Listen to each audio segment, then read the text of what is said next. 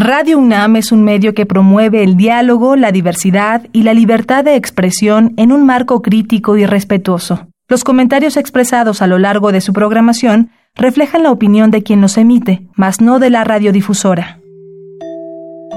Estos son los murmullos. Los excéntricos. Los olvidados. Los prohibidos. Radio UNAM presenta Gabinete de Curiosidades. Una galería de los archivos más extraños que han habitado nuestra frecuencia.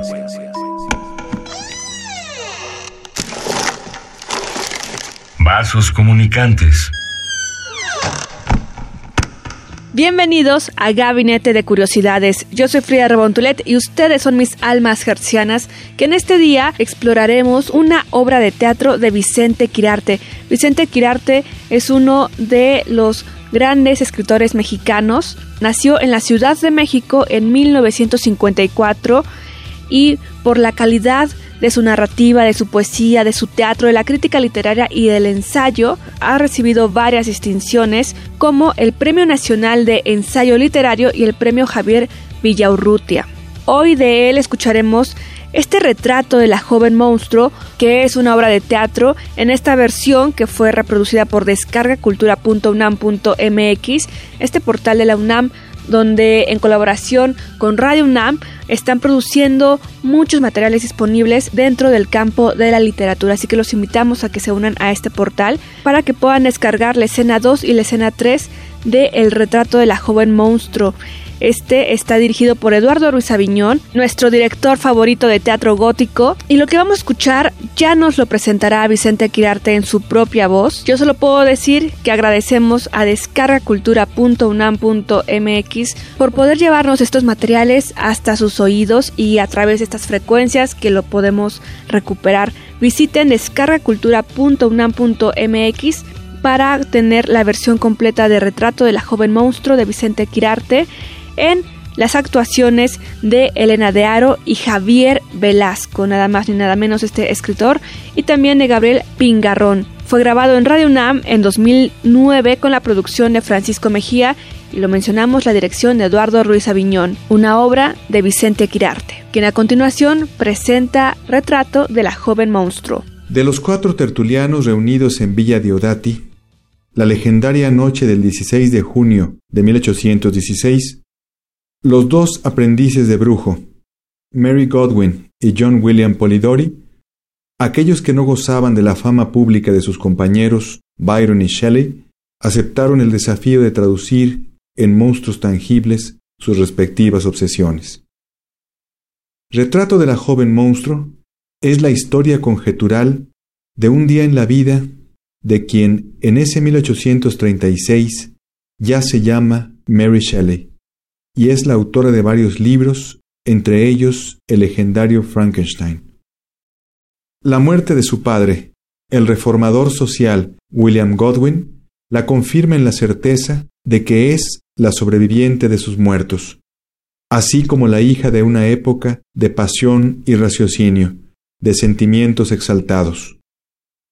Ante un nuevo milenio, las preguntas que Mary Shelley se hizo en la espiral del huracán romántico son semejantes a las que ahora nos planteamos para establecer las fronteras entre la vida y la muerte, la intervención del hombre en la naturaleza y los principios éticos que determinan tanto la emergencia de nuevos conocimientos como su aplicación directa en el fenómeno de la vida. La propuesta de teatro gótico consiste en hacer una nueva aproximación a una mujer compleja y fascinante, que fue, en opinión de Emily Sonstein, Fuego bajo la nieve, joven rebelde, erudita, moralista, heroína de una gran historia de amor y de una vida tormentosa y agitada. Descarga Cultura.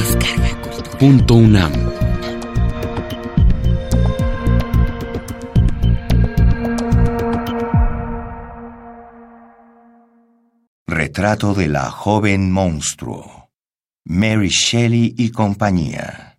De Vicente Quirarte. Cementerio de la Iglesia de San Pancras en Londres, abril de 1836. Tres días atrás ha muerto William Godwin, padre de Mary W. Shelley, y enterrado junto a su esposa, Mary Wollstonecraft, fallecida en 1797, año del nacimiento de Mary, quien ha llegado a la edad que su madre tenía al darla a luz. Ha procreado cinco hijos, solo uno de los cuales ha sobrevivido. La escena transcurre entre lápidas y cruces. En ese escenario irrumpe la figura de Mary Shelley. Su vestido y su cabello chorrean agua.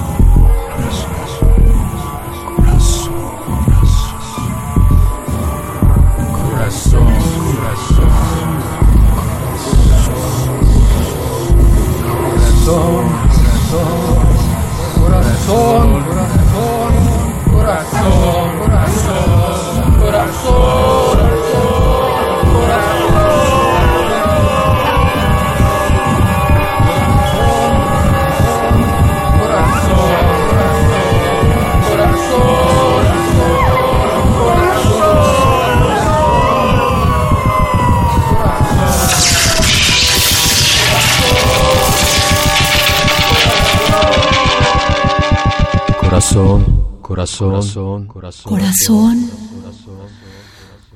corazón,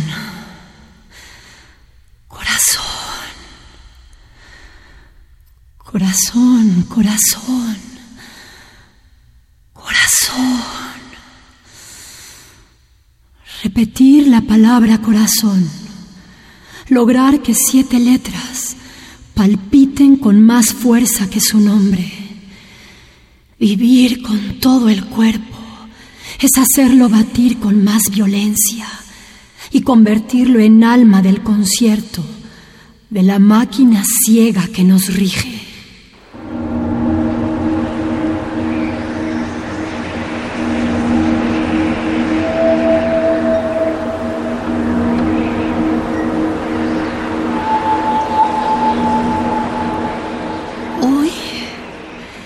Hace tres noches con sus días que el cuerpo de mi padre dejó de caminar sobre la tierra. Hoy es una criatura que se eleva al más alto misterio. Déjenme velar, que se abran totalmente mis entrañas, que la vida me duela como nunca el grito de mi carne sea como un sol nuevo que derrota a la muerte. Déjenme velar. Mis hermanos de ayer, fantasmas vivos, regresen a la piel de este planeta que aún fructifico con mi sangre. María. María. María, María, los pulmones se me inundan del agua salada de un Dios más poderoso que la vida. La muerte es un trago breve, largo, donde todas las aguas se conjugan. María, los peces se clavan en mi carne. Gracias a ellos soy otra vez naturaleza. Y tú, mi corazón, y tú, mi dueño, no te extingas jamás No dejes de palpitar en la aventura de este monstruo, nacido de las ansias de nuestros cuerpos jóvenes. Todos mis años verdes luché por ser tan tenue como el aire, por afilar mi cuerpo en transparencias, borrarme de los otros, ser como un animal, como una piedra, invisible a los ojos de los hombres. Y te encontré en el aire y tuve forma y me bebí en tu espejo. Te unjo con mis manos, amor mío. Ilumino tu noche con lámparas de aceite. Pensar lo mismo que el otro los 60 minutos de la hora. Sentir que no se puede ser sino en el otro. Saber que el mismo aire no puede cortar sino en el otro. Morirse si se tiene la más leve sospecha del mensaje que no alcanza su destino. Era era el tiempo del hallazgo, de bautizar de nuevo la falange, el vello, la rodilla, de aspirar el perfume, que es la droga perfecta del adicto. Era el tiempo de las palabras en peligro, de pronunciarlas todas, del terror a que no pudieran decir todo. Era el tiempo de herir y recibir mayor número de heridas quien no vive este tiempo, nunca vive. Quien no lo vive, no asistirá al prodigio de la resurrección. Cinco veces dejaste tu semilla y la tierra se abrió para tragarla y vendarle los ojos. Madre, tengo frío. Sudan mis manos y mis pies. Arde mi boca. Pero tengo frío.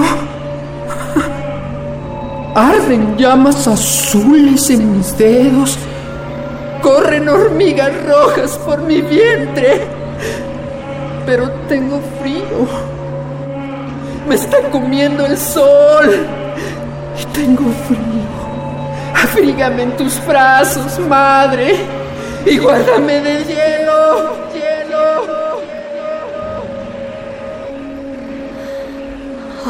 Estoy sola.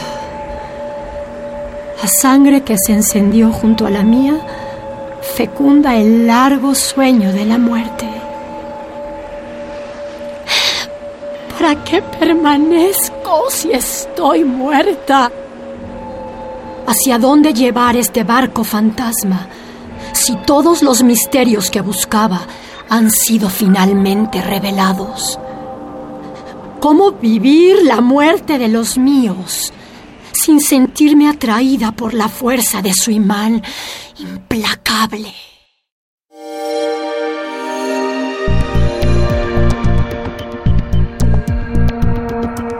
Gabinete de Curiosidades somos coleccionistas de sonidos. Así es, están en Gabinete de Curiosidades. Yo soy Fría Rebontulet y estamos escuchando Retrato de la joven monstruo, la escena 1 de 3, más la presentación de Vicente Quirarte, el autor de esta obra de teatro, dirigida por Eduardo Ruiz Aviñón para Descarga Cultura.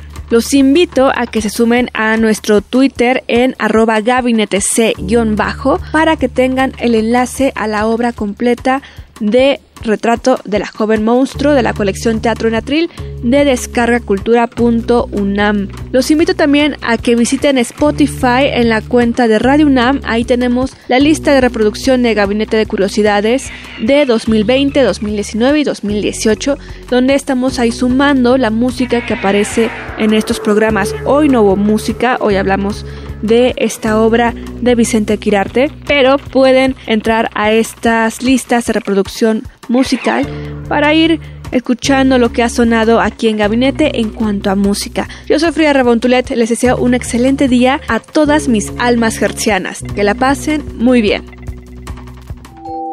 Radio UNAM presentó Gabinete de Curiosidades refugio de experimentación, memoria y diversidad sonora.